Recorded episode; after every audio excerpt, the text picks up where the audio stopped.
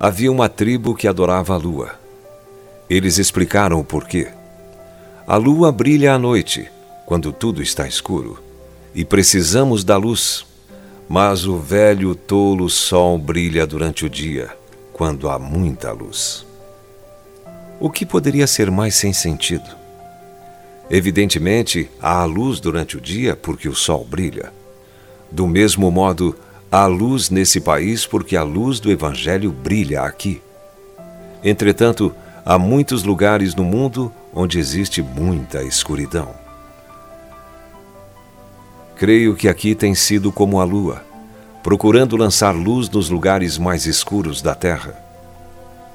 Quando Paulo pregou em Troade durante boa parte da noite e Eutico acabou pegando no sono, a Bíblia diz em Atos capítulo 20, verso 8 que havia muitas lâmpadas no cenáculo onde ele pregava.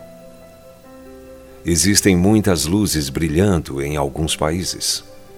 Somos chamados no meio de uma geração pervertida e corrupta, na qual resplandeceis como luzeiros no mundo, diz Filipenses capítulo 2, verso 15. Não como uma candeia debaixo da cama, como diz Marcos capítulo 4, verso 21. Algumas pessoas brilham intelectualmente e falam de forma brilhante. Eu sou apenas o evangelista.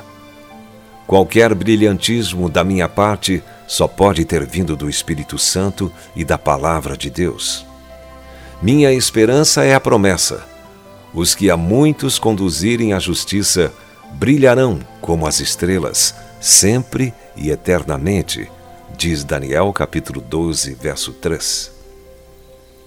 Meu ambiente natural é um púlpito de pregação do Evangelho em algum lugar na África não em uma universidade.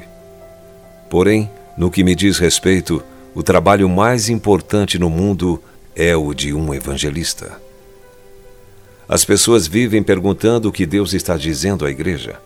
E eu sempre digo que Ele está dizendo o que sempre disse: pregai o evangelho a toda a criatura. Marcos capítulo 16, verso 15. Se o próprio Jesus viesse ocupar o meu lugar aqui nestes últimos dias, antes do julgamento final, ele iria repetir suas últimas palavras aos discípulos em Atos capítulo 1, verso 8. Mas recebereis poder ao descer sobre vós o Espírito Santo, e sereis minhas testemunhas, tanto em Jerusalém como em toda a Judéia e Samaria, e até aos confins da terra. Até que tenhamos feito isso, ele não terá nenhuma outra ordenança para nós. Portanto, ouça bem.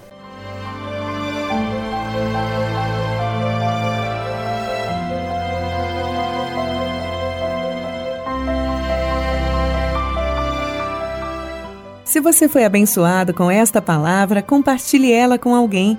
Esta devocional foi extraída do livro Devocionais de Fogo do evangelista Reinhard Bonnke, fundador da Cefam, Cristo para Todas as Nações.